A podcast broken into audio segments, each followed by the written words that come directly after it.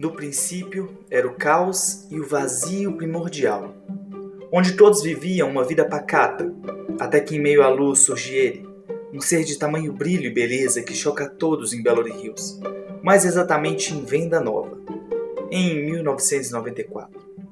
Regido pelo signo de peixes, esse ser de luz, que deram o nome de José Antônio, veio para realizar mudanças em tudo e todos ao seu redor, por meio de sua arte. Há muitas histórias sobre suas facetas na arte, principalmente por parte de sua família.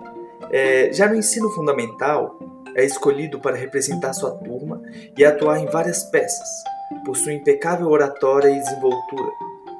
Ou talvez fosse porque fosse o único disposto a fazê-lo, não me lembro bem ao certo.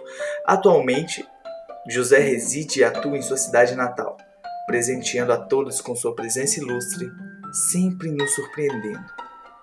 E agora, José?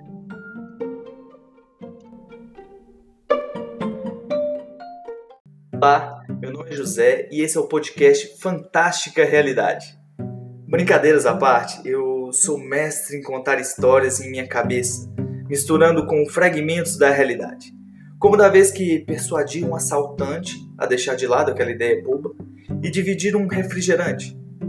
Tem também aquela que eu corria fazendo parkour pela cidade enquanto perseguia um ônibus em movimento.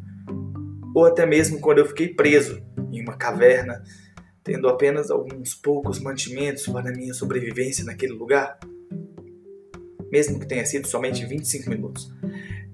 Acredito que, enfeitando nossas histórias, mesmo que cotidianas, alegramos nossa alma e rimos na cara dos fracassos, vitórias ou até mesmo de uma ida à padaria. E isso é fantástico e extraordinário. Cada dia uma nova aventura. História de amor ou terror ao ver aquela boneca parada na prateleira da filha do seu primo? E você? Qual que é a sua história? E essa é uma pequena introdução para uma série de histórias que eu vou contar por aqui.